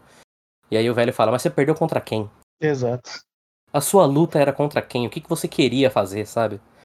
Porque muito do Toshio é uma questão de ego. Sim. É a questão de que, porra, esses caras eles não acreditaram em mim. Sabe? Eu tentei avisar, eu tentei fazer de tudo, mas esses caras não acreditaram em mim. Sim. Ele fala disso, né, com a própria Shizuru, e ele fala num sentido tentando dissuadir ela, mas claramente não é só isso. Existe um fundo de verdade ali. Sim, ele se sente frustrado quando o pessoal da vila ele conta pra eles, né? Depois de todo o, todo o sofrimento que ele passou, ele fala pra eles a, a verdade e eles não acreditam na verdade. Ele fica puto. É, então. Porque são personagens. O, o Yuki e o Toshio, eles são personagens que se conversam muito nesse sentido. A diferença é que o Yuki, enquanto ele sente a frustração mas ele ainda tá buscando uma saída. O Toshio ele já teve que engolir essa frustração, esse ódio que ele tem dessa cidade dentro dele, né? Novamente, quando explode ali. Porque ele, quando explode isso, ele vira um. quase que um, um psicopata mesmo, né? Ele vira completamente psicopata. Ele não mata ninguém, mas ele coordena ali os ataques de uma maneira muito. Ele mata a própria. Ele, ele, ele mata a própria esposa, na verdade. Sim, sim, sim, sim, mas assim, quando dá o, o- a explosão, Sim, sim. né? E o fato de que pouco antes, né, desse momento deles no carro, é ele tentando derrubar todas as árvores que cercam a cidade, sabe? Ele meio que literalmente tentando destruir ali aquela aquela estrutura em volta, os símbolos, né? O, o símbolo do, do nada ali, o rural, entre muitas aspas, né? Com, a- com aquela serra elétrica. É, eu acho que é um pouco diferente. A minha interpretação era muito do, do- da, da situação que, tipo assim, ele, naquela situação, depois de tudo que ele fez, ele na luta van dele tentando manter a cidade viva. E ele não conseguindo, porque ele fez merda e causou a destruição da cidade com as atitudes dele. E ele entra em desespero. Então ele tenta de todo, toda forma que ele pode é, parar o incêndio, né? cortar as árvores para o incêndio não se espalhar, mas não dá mais tempo, não tem mais como. Uhum. Porra, esse final, ele é. Porra, esse- episódio final especificamente, ele é muito bom. Ele é um episódio final perfeito, assim. Sim, Concordo. O final do mangá, ele é diferente. Não consegui chegar para ler tudo. Mas tem certas diferenças. É, Pelo que no- fala no, no mangá update, é, tem algumas diferenças no final. Depois eu vou. Devo tentar dar uma lida. Porra. Eles deviam. Eu queria muito que eles licenciassem esse negócio, sabe? Tem, tem, umas, tem umas pequenas coisas que é, acontecem aí no mangá que parece que é mais uma expansão que eles deixaram de fora do anime, sabe? Ah, o anime tem dois ovos, inclusive, que eu também acabei não vendo. Nem, eu não sabia que tinha ovo, mas O, ó, os OVAs não são muito importantes para a história. Tem um OVA que ele é meio que uma. Ele é quase que um, um episódio só de massacre e que ele aprofunda algo que já tá na história. Ele é um pouco redundante. Porque ele mostra como é, a um ponto que chega essa paranoia e de ah, as pessoas é, matando indiscriminadamente. Eles vão. é, quando eles vão pro túnel que o Toshio fala do, do túnel da, de irrigação, e eles Uhum. chegam lá e tem vários vários Shikis é, repousando lá dentro, e eles matam essa galera toda, e os Shikis se defendem, às vezes mordem uma pessoa ou outra, só que, tipo assim, eles mostram a extensão da paranoia, porque a- às vezes o- a pessoa era mordida né, pelo negócio e eles matavam o, a- o vampiro logo em seguida. E mesmo assim as pessoas ficavam tipo, não, mas fulano foi mordido, é, tá sendo controlado pelos vampiros. Aí eles matavam a pessoa que gritava desesperadamente, por favor, eu, eu, eu sou eu mesmo, eu tô bem, eu- o vampiro morreu. Então, é- ele acaba sendo um pouco redundante nesse sentido. Ele fala, é, Uhum. novamente, de, de coisas que já estão bem claras no anime. E o outro OVE eu não lembro o que era. Mas eu vi também. Se eu não me engano, ele é sobre. Ou pelo menos ele toca em cima da moça que morava no. que tinha um restaurante. Que inclusive na cena pós-créditos é uma das quatro que aparecem, né? Tem as duas crianças lá, os dois irmãos. Sim, eles aparecem todo mundo no ônibus. É. E, mas, se eu não me engano, toca um pouco na a mi- mulher que tinha a mãe que tinha transformado em vampira, que tava só Ah, sugando sim. Que ela fica lá e é. É justamente um exemplo, né, disso que a gente falou, do, do da possibilidade de humanos e esquis conviverem, né? Que a. a, Uhum. a moça, a, a velha fica lá e, tipo, tá se alimentando da filha, a senhorinha que se re- fica reprimindo, né, o, a sede de sangue dela. Isso, inclusive, um negócio engraçado que clicou pra mim enquanto eu assisti o Shiki, era a questão de acessibilidade, Em que sentido? no sentido de que os Shikis, de certa maneira, eles eram tipo pessoas com deficiência, que era o. que Era o é, eles não tinham acessibilidade dentro daquela sociedade. Eles não tinham o básico do básico para sobreviver. Não tinha uma estrutura que, que é, permitisse a eles a sobrevivência. Mas, de certa forma. Eu sei que não é o que a história tá muito trabalhando, mas realmente foi, foi uma coisa que eu parei para pensar, assim, que era uma, era uma coisa relativamente simples de se fornecer uma, numa sociedade nem tão ideal, inclusive. Pô, banco de sangue, sabe? Foi esse clique para mim foi uma coisa curiosa. E, enfim, É, ele é um anime que ele abre margem pra muita coisa, pra muita interpretação também. sim. Eu tô vendo aqui no mangá e o mangá tem um, um epílogo do do Seishin e a e a Sunako em Tóquio. É basicamente só isso. A diferença do final. Tipo, um continua, só que nunca continua. É, basicamente isso. Eu não, não acho que precisa, mas ok. Mais do que não precisa, não faria sentido ter continuação. A história se fechou. Não, é. Eu Também não faria sentido ser em Tóquio. Uma continuação. É, exatamente, né? É, a parada do Shiki é justamente porque ele é o cenário mais conservador que tem, que é a cidade do Uhum. interior. Sim. Exato.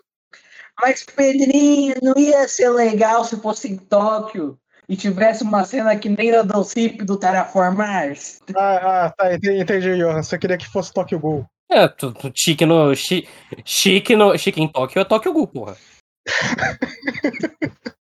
Mas, porra, isso eu, me- eu, eu batendo o olho no mangá aqui me lembra uma coisa, porque eu fiquei pensando, né, que o Chique, ele teoricamente, né, tipo, apesar dele ser muito bem escrito, ele é muito bem escrito. Aham. O que me pega nele é estrutura mesmo, né? É como ele Sim. vai construindo as coisas pra depois puxar elas. E isso eu acredito que venha muito do Fujisaki. Porque o mangá, eu imagino, o anime, né? Eu não li o, o mangá, como eu disse. Mas eu imagino que o anime ele seja uma adaptação bem mais direta do mangá. Sim, sim. Tanto que usa os character designs do mangá, né? É, sim. O começo, pelo menos, eu lembro bem, é quase um por um. Uhum. É. Porra, eu sou muito, muito, muito fã do Fujisaki. Eu não, eu não li nada dele, mas sempre bati o olho na arte dele e eu achava muito reconhecível. Eu gostava muito de Roshineng, mas mais por conta da, da de eu ter visto o anime, o, é, o primeiro anime na época que eu tinha Locomotion. O trailer também te traumatizou, Pedrinho? Não, não, eu nem lembro do trailer dele, na verdade. Hoshin é um dos meus mangás favoritos. Esse é o negócio dele, inclusive, né? O, o... Ele basicamente só conseguiu sucesso adaptando novel. Ou livros e novels, enfim. E adaptando bem, né? Essa é a questão, adaptando bem.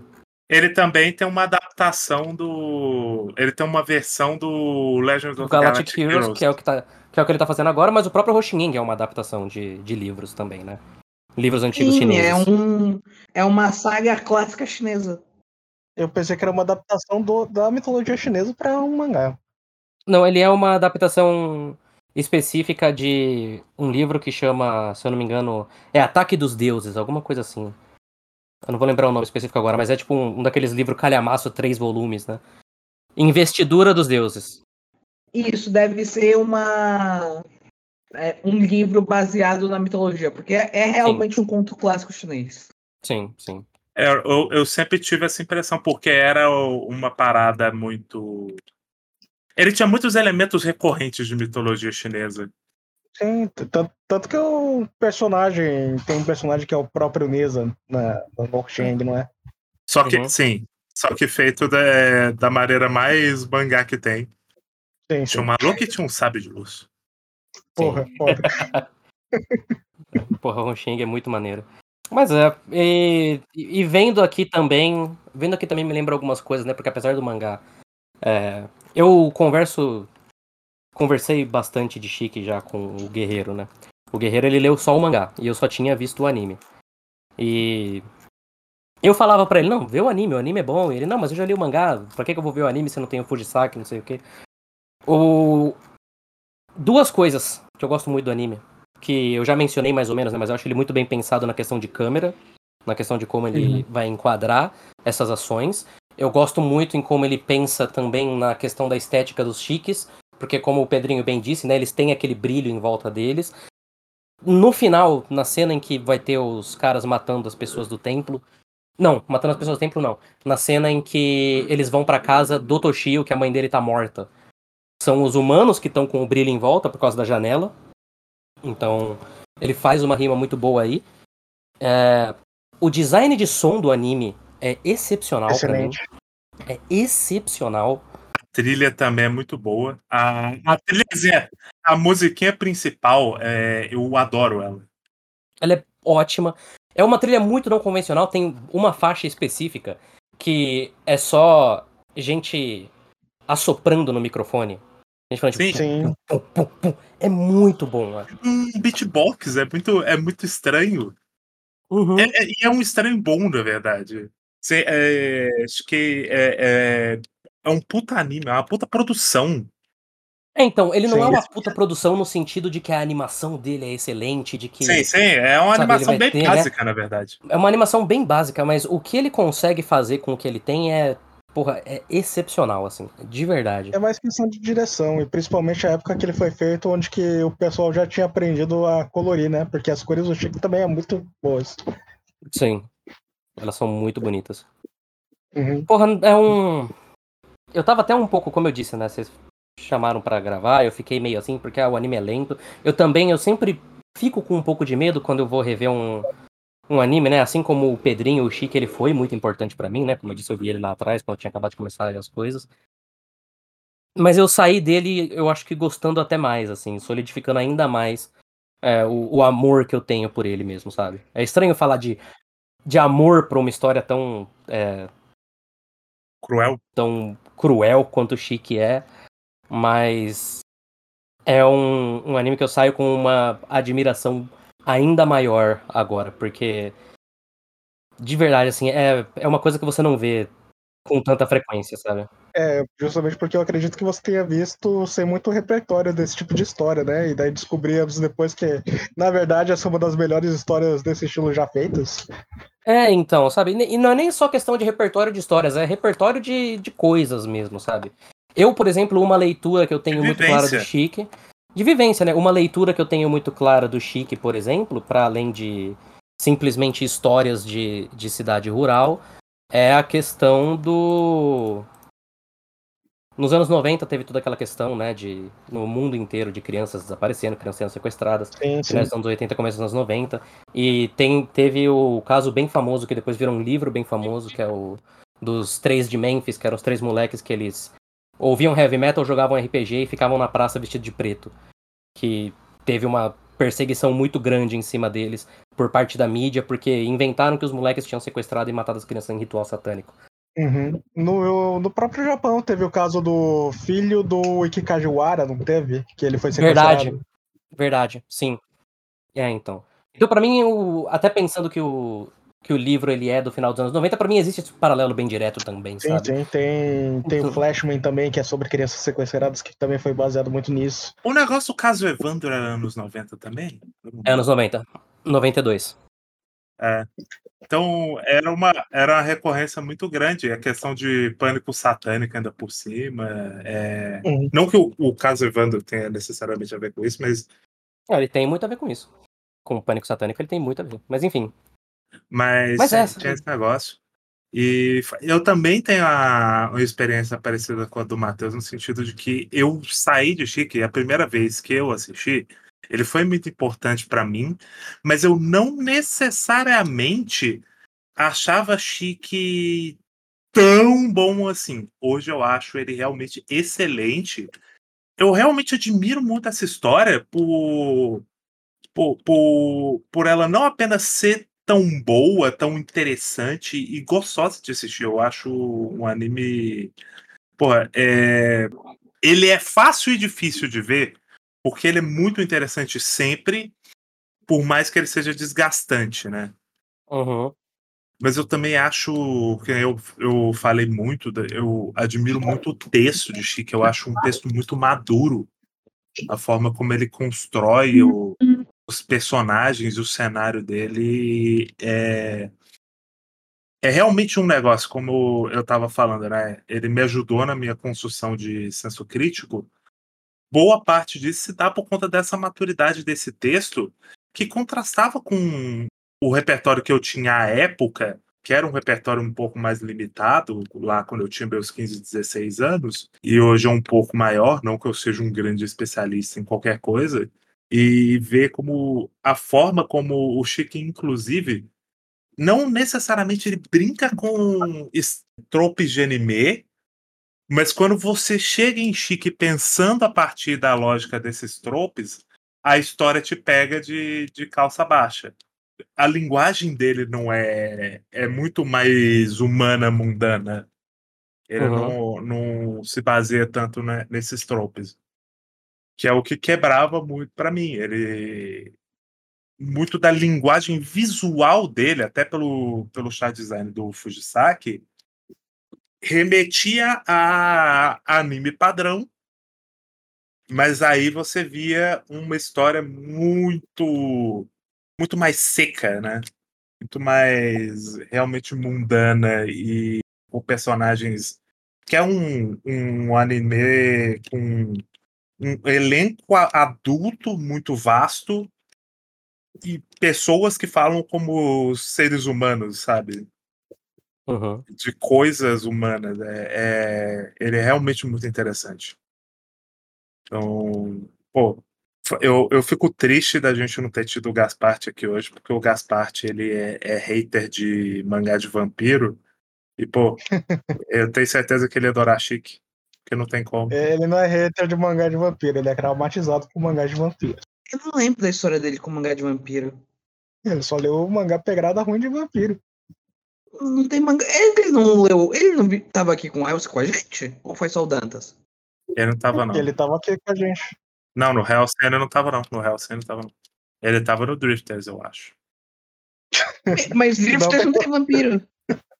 Tem Por Jesus enquanto. Cristo, mas não tem vampiro. Que Jesus Cristo? De onde você tirou que tem Jesus Cristo? Tá maluco? Acho que era fanfic. Eu. Mas já tem mais alguma consideração final? Acho que não. Já é, eu, eu acho que eu não falei no podcast, mas é bom reiterar. Obra de vampiro sem padre porradeira é golpe. Infelizmente não é golpe de Kung Fu. Então cadê o padre porradeiro de, de Blade? É, é o Chique é um dos maiores Devilman likes de todos. E eu não tenho mais alguma coisa pra Isso que é que eu pensei em falar isso, mas eu falei, pô, eu, eu, eu, eu, eu, eu acabei de falar de Devilman, de como o Devilman influenciou tudo depois disso. Eu não quero parecer o cara do poderoso chefinho. Mas remete muito. É, ele tem o crescendo pro final, que é só uma desgraça, né? Isso. Sim. é, é. E também o aspecto de, de. No aspecto social de né, mentalidade, mentalidade coletiva, histeria coletiva. enfim. É, Mais uma vez eu não entendi o que vocês falaram. A internet tá cortando, mas enfim. Que é a questão, né? O Chico é um mangá absolutamente pessimista, mas. Uma, uma história absolutamente pessimista, mas não tem como não ser pessimista. E esse podcast vai terminar pessimista assim também. eu não acho ele necessariamente pessimista, inclusive. Eu, eu não, é, até por ele não ter uma conclusão muito definitiva do, do rumo da sociedade, ele tá só analisando um cenário, né?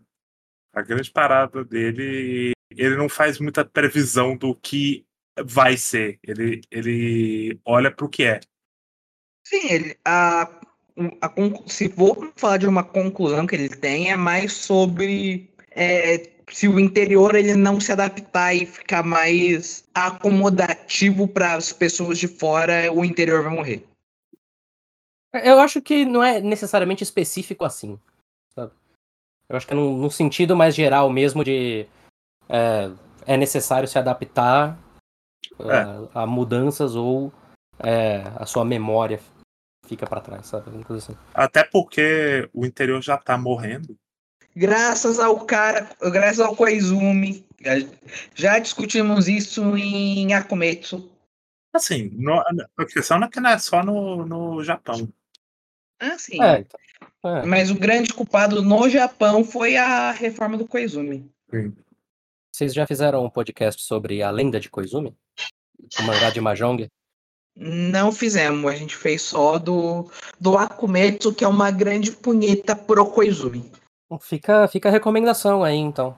A lenda de Koizumi, pra vocês lerem e fazerem. É um mangá maravilhoso. É do cara do Kaiji? É aquele lá do Mahjong do Koizumi? Shogi. Sim. Sim, Mahjong. Mahjong. Ah, sim, sim, muito bom.